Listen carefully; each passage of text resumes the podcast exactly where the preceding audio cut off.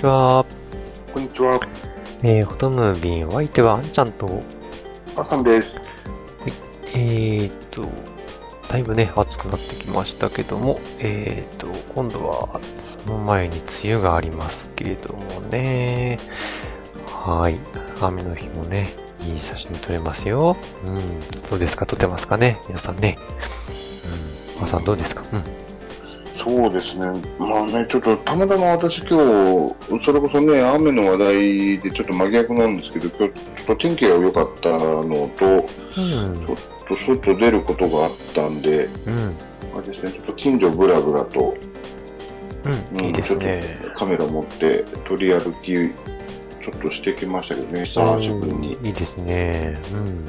どんなもんでしたかねどれだかは。うん、まあまあ、ちょっとね、テストしたいのもあったんで、それもあったのと、あとは、そうですね、まあ、たまたまちょっと用事があって、帰り、その用事行った帰りに、ちょっとね、あの前に確かあの教えてもらったお寺、ちょっと行ってきたので、おうー。ん、結構良かったですけどね。おー、よかったですね。うん。うんこれからはね、天気もいい日もありますけども、雨もいろいろありますからね、逆に取れ高アップするかもしれないですね。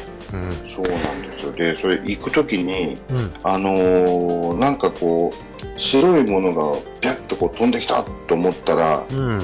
鳥の糞がついてて、うん。うん。であちゃーと思ったんですけど、でうん帰りにそこのお寺に行ってうん。お線香をあげうん。煙を浴び、うん。で何を思ったかそのなんだっけちょっとおみくじがあったんでおみくじを引いてみたんですけど、うん。大吉でしたおー、いいですね。やっぱり運がついてたんですね、ねえ、本当ですね。いいことありますね、きっとね。うんいや私ね初めてですよおみくじ引いて大吉だったのおー、すごいですね。じゃあ、私後半いいことありますね、きっとね。うん。ね、それでね、ちょっといい写真が撮れたらあれなんですけど、まあまあでも、あの結構、久しぶりに楽しかったですけどね。ああ、それは何よりですね。うん。はい。ということで、第166回フォトムービースタートです。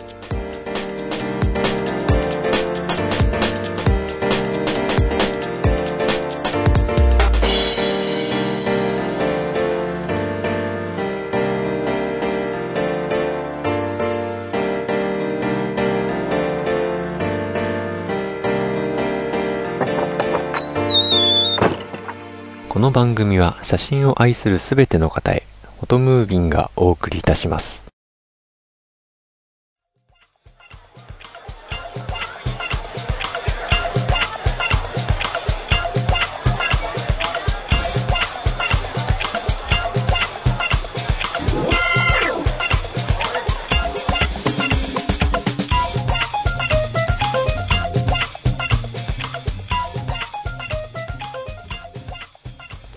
ということで、えーと、まず今回最初にご紹介したいサービスがありまして、えーとですね、リコーのキー内というですね、写真と動画の、えーと、オンライン無料ストレージっていうのがありましてですね、これがですね、なかなか良さそうというか、とにかくお安いサービスなのでご紹介したいと思います。はい。まあ、以前からね、あの、写真とかの保存、バックアップどうするんだって話、まあ、ちょくちょくしてますけども、最近多い、あの、えっ、と、写真無制限のストレージということで、うん、なかなかこれ、いいみたいですね。しかも、月額500円とかなりリーズナブルになっておりますよ。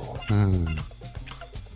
それに加えて動画も保存できるということで、うん、なかなか良さそうですよね。安いですしね。うん。そうですね、これ、そうですね、制限ないっていうのも、まあ一ついいとこですけど、うん。ねえこれあとローデータとか、あとまあ動画、これもいけるっていうところはちょっといいですよね。大きいですよね。うん。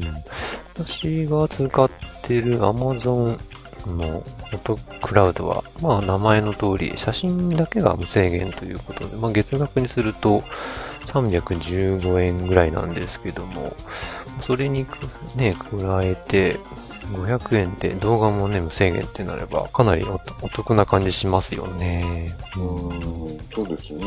うん。私ね、写真がまあメインなんで動画はそんな撮らないんですけども、やっぱり動画もたまにね、撮ったりするので、やっぱり、今 iPhone とかで撮ってもね、もう、みんなハイビジョン画質 4K とか、まあ iPhone で 4K ってなんかまあしないですけども、うん、結構なね、容量食いますからね、そういうの保存しておくのにはなかなか良さそうですね。うん。そうですよね。で、これ、見るとあれですよね。なんかその Wi-Fi 機能がついたカメラとか、うんうん、その、いわゆる、なんだろう、SD カード型の無線、無線カード？っていうんですか？うん、うんうんが必要っていうふうに書いてあるんですよね。うん、そうですね。うん。もともとあの iFi のなんかサービスらしいんですけどね。うん。それをリコーさんが買収したような感じみたいですね。うん。なるほど。はい。これ iFi の他にあれですもんね、あの、東芝の、なんだっけ、うんうん、フラッシュエアでしたっけ？うん。うん、なんかあれもいけるって書いてありますね。そうですね。うん。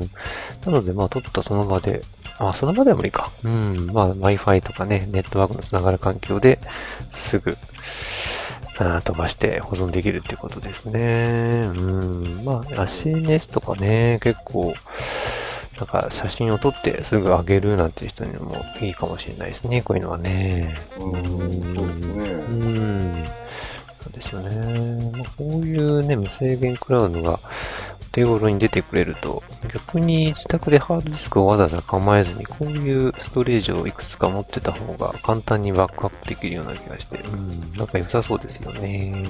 うん、ねそうですよね。未だに、あの、私も写真データ復旧できずのまま放置してあるんですけど、ああ、そうなんですか。あれだ、うん、そういうことも少なくなるわけですね。リスクがだいぶ回避できますもんね。うん、そうですね。うん。さすがに箇所にね、バックアップっていうのはちょっと不安が残りますからね、こういう分散しておけばね、ある程度、うん、普及が楽ですし、うんね、自宅にも何も置かなくていいっていうのも楽ですし、出先でも見れるっていうね、非常に、ありがたいですね、ネットはね。うん。うん、楽ですね。うん。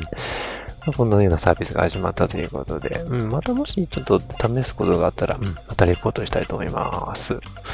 はい。うん、これなんか、あれですよね、うん、この説明を見ると、うん、カメラから直接画像をダウンロードして、その画像をご利用のすべてのデバイスで自動的に利用できるようにする唯一のサービスです。うん。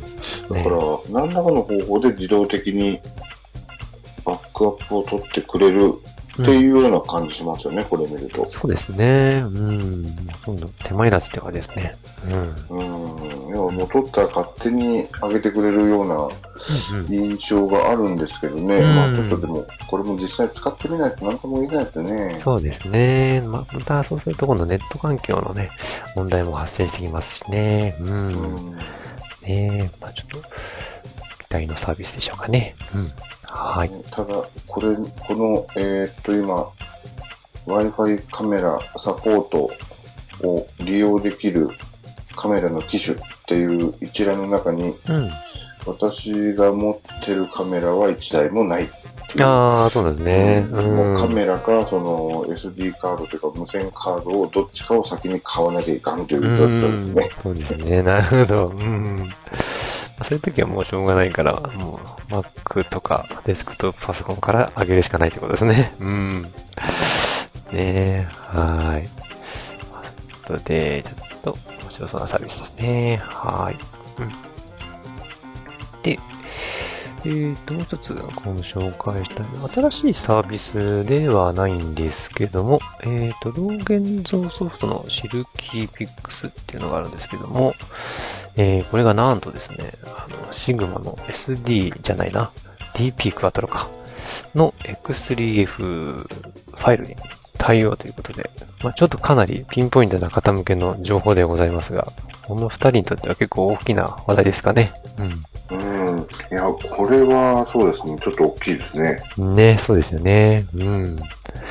今までね、あの、シグマさんの純正のフォトプロというソフトでしか今のところ現像できませんですからね。うん。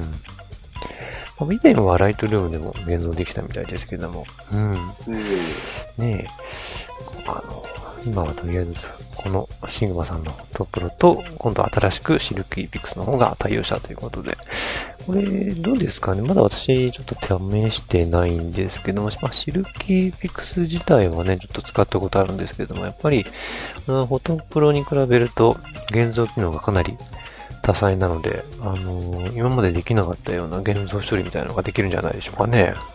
うん、そうですよね。どうしても今までその純正のあのシグマフォトプロしか対応してないもんだから、結局そこである程度色味っていうか、まあ、調整かけて出力して、他のアプリで。うん。っていうね、あの、ちょっとこう、なんだろう、ゴミ消したりうんぬんとかあるんだったら、うん。そういう処理してましたけど、これうん単体でそこまでね、うん。できるんだったら、まあまあ、普通の現像ソフトだったら、ね、大体のものができるんでしょうけど、そうですね。うん。シグマフォトプロはそれができない、できなかったので、そうですね。本当に現像オンリーって感じでしたもんね。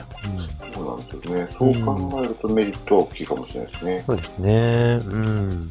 まあこちらもね、まだと出たばかりということで、まあ、レポートはまた後ほどということなんですけども、ちょっとシグマユーザーにはね、なかなか朗報なんじゃないですかね。うん。あ、これ2つバージョンがあるんだな。うん。ああ、そうですね。うん。バージョンの違いはなんかその、まあ、現像の種類のパラメーターがちょっと若干違うような感じですかね。うん。これ今、あれですね、あの、2つ、その、シルキーピクスデベロッパースタジオプロ8っていうのと、うん。シルキーピクスデベロッパースタジオ8っうん。ていうのがあるみたいなんですけども、うん。うん。うん。えーっと、私、とりあえずあの、デベロッパースタジオ8の方の体験版を一回ちょっと入れてみたんですね。うん。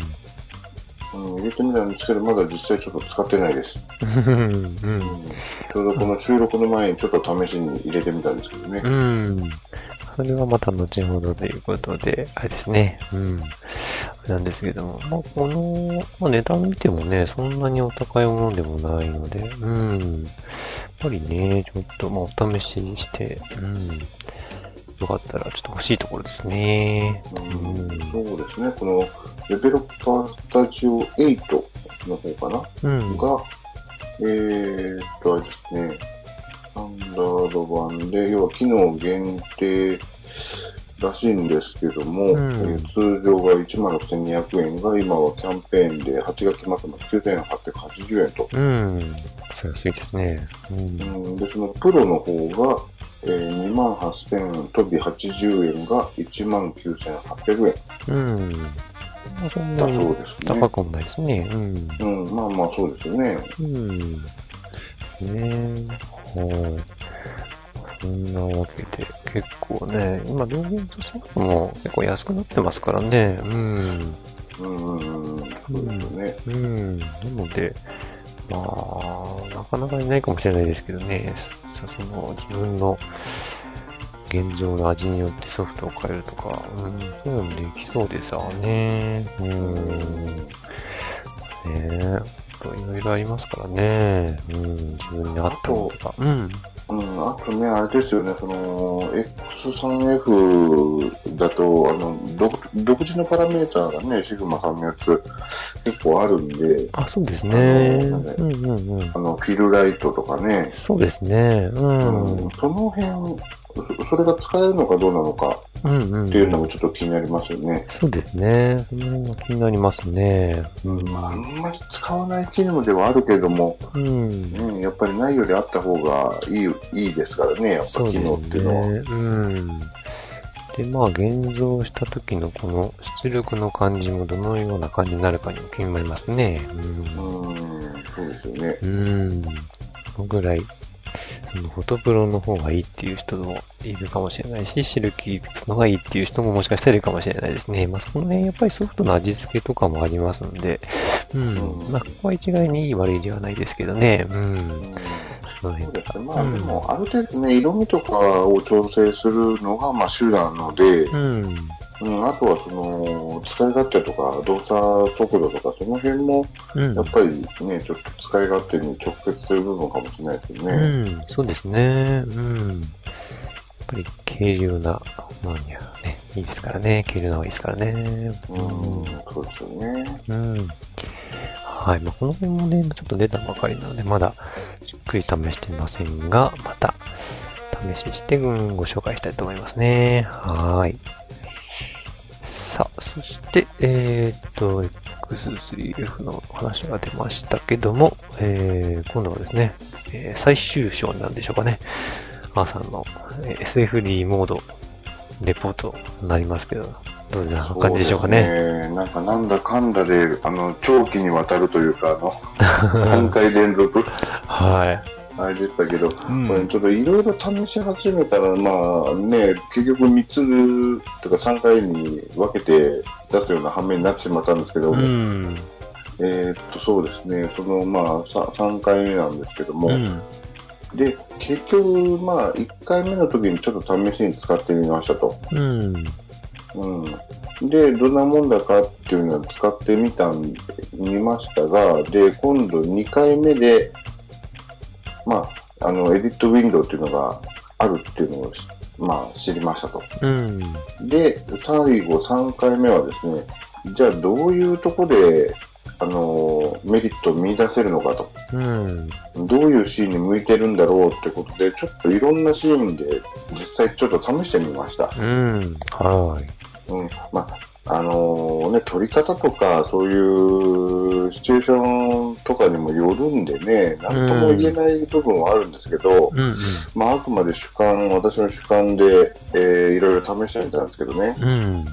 うん、まずあの一つ目がですね、これ明暗のきついシーンってことで、うん。うん思いっきりこう光がバッと当たってるところの光の部分と影の部分がはっきり出るようなうん。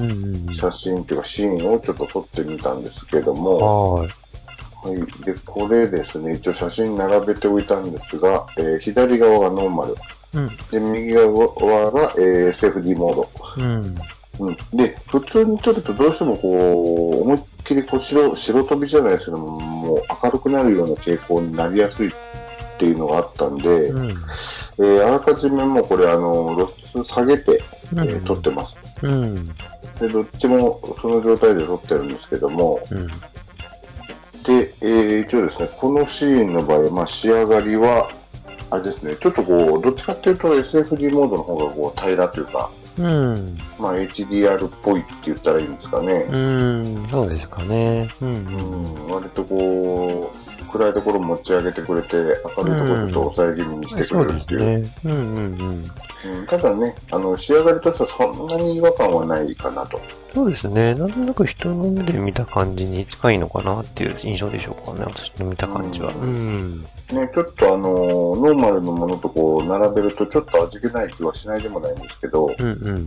うん、ただまあまあ、割とナチュラルな感じになってるのかなっていうんで違和感なしと。うん。で、えー、っとですね、その、ディティールに関しても、まあそんな悪くなさげだよと。うん。うん。うんで、まあ、暗いところも持ち上げてしっかりこう線出してくれるんで、逆にまあ見やすいのは見やすいかもしれないですね。うん。うん。なるほどね。うん。うん。うん。で、えー、っとですね、あとこれ、1回目の時かな、シャッタースピードの表記がないっていうふうに確かお話ししたような気がするんですけども、うん。実際ですね、シャッタースピードはその、なんだっけ、SFD モードでその7枚撮った時のうん。一番遅いところから速いところまで、うん。例えばこの、ここのデータであれば、えーシャッタースピードはあの500分の1から8分の1うん。っていうような表記になりますよあと。あ、わかりやすいですね。うん。うん、で、こんな感じ、明暗のきついところでは一応こんな感じに、この場合はなりましたと。うん。うん。で、続いてですね、今度はじゃあ逆光で、あのーまあ、夕焼けうん。を撮ってみましたと。うん。で、これも、えー向かって左側がノーマル。で、右側が SFD モードと。うん。で、撮ってそのままとりあえず出してみましたと。うん。んで、パッと見るともう、ノーマルの方はもう、どっちかというとホビヨンっぽいっていうか、ちょっとこう、こってりしてる感じの、うん。そうだよね。うんうんこの絵が出てきたんですけど、やっぱりさっきの花の写真と一緒で、うん。割とこう、なんだろう、自然な感じうん。に見えるようなね、ちょっうとあっさりめのうん。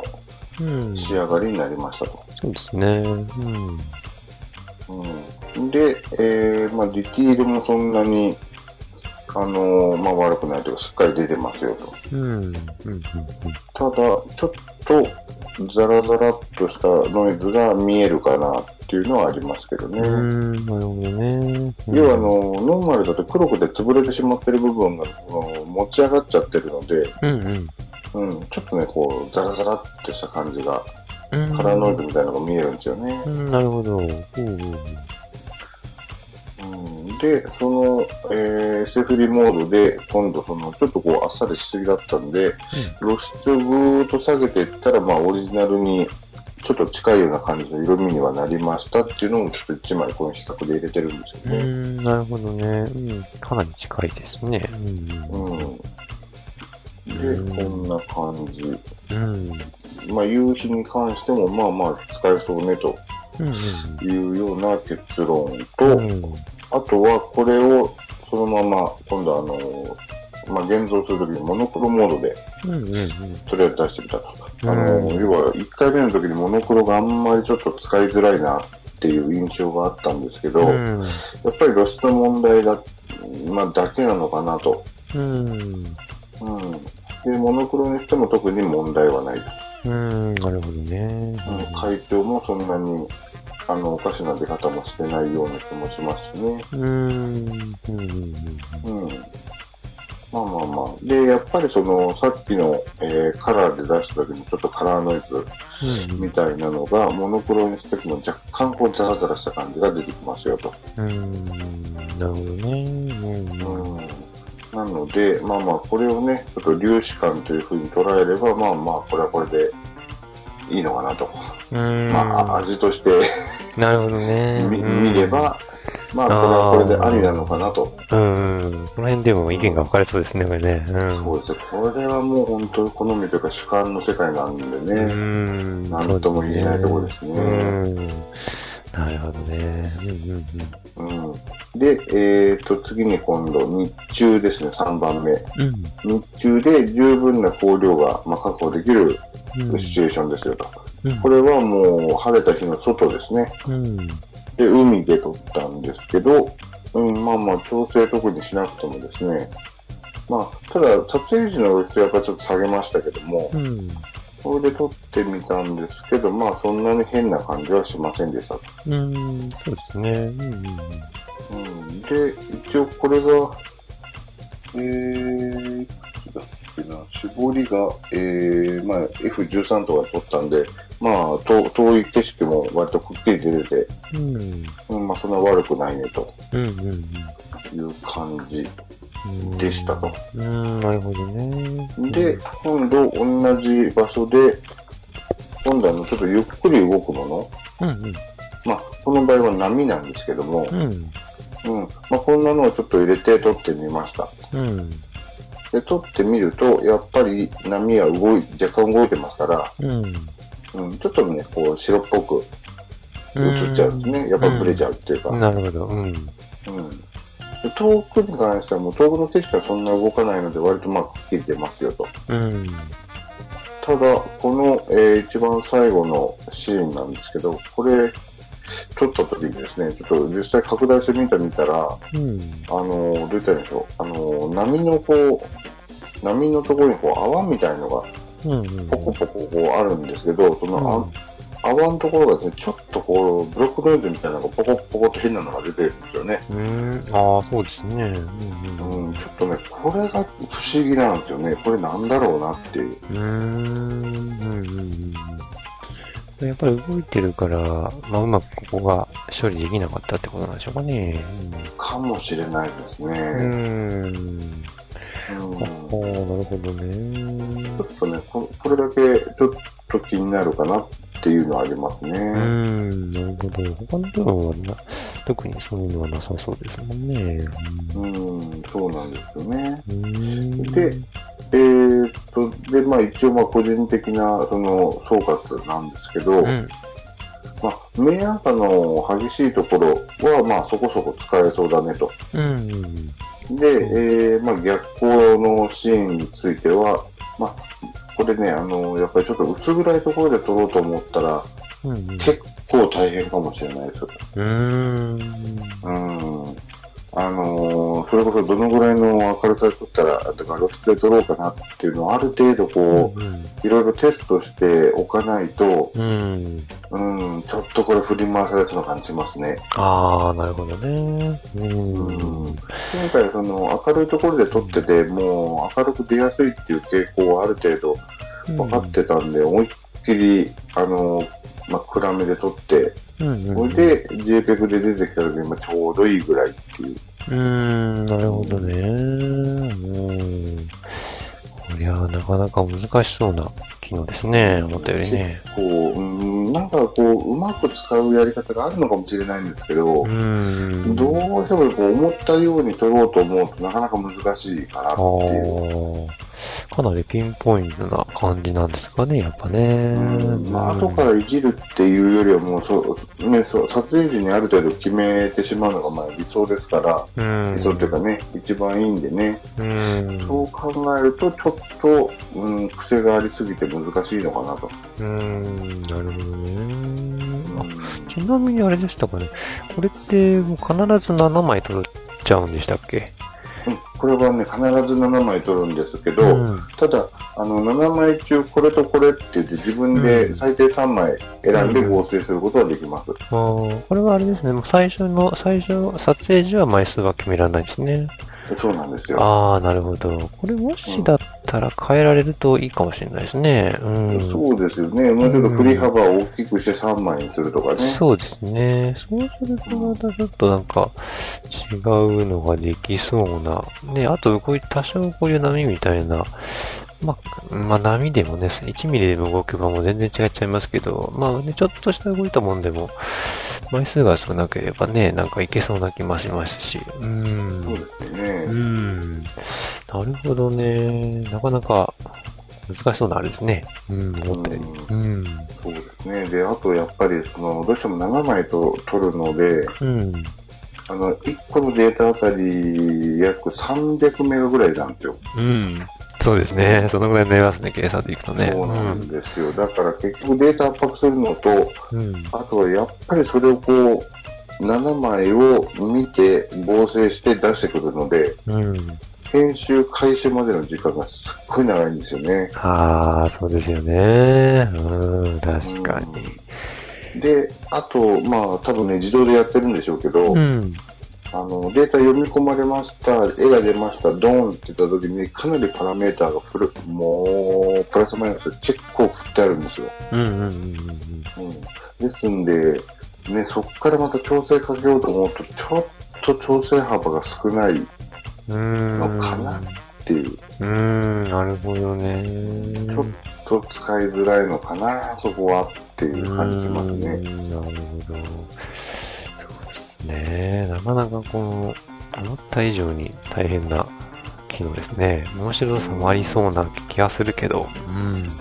ね、多分ね、これ情報順に使って使いこなせば、なんかこう、新しい表現ができそうな感じはするんですけれども、うんうんうん、ただ現段階では、正直言うとね、結構そのじゃじゃ馬なので、うん、現時点ではちょっと私は使いこなせる自信ないかなって。うん、なるほどね。うんうんうんうん4スタ。多分こういうのもね、あの、いろいろ試してみて、使いこなしちゃう人はたくさんいると思うんですけどね。うん。ねえ。ななんかね、こう、最初からこう、あの、下げて取るとか、うん、うん、三脚必ずいるとか、うん、その辺がね、ちょっと煩わしい部分があって、うん。うん、そうですね。まあね。ね、あの、この機能を否定するわけじゃないんですけどね逆になんかこうやったら、えーっと、なんだこういうメリットがあるよっていうのが見出せればね、うん。うん、そうですもうねちょっと使うシーンがあるのかもしれないですけど、うん。残念ながらそれが今まで、あ、今のところそこまでちょっといってないかなと。うん。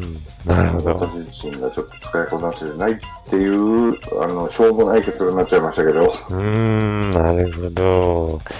まあ、これはまだまだね、出てたばっかなので、またもっと改善される可能性もありますからね。う。うんん、そうですね。それかね、またあの、懲りずにいろいろ使っていくとなんかこう、うん。また違ったね、うん使い方とかね。うん。面白いことが発見できるかもしれないんで。まあ、これに懲りずに、またちょっと試してみて、時間があるときに。うん。そうですね。でもねちょっとまたいろいろ、うん。うん、トライしてみようかなと思いますね。うん。はい。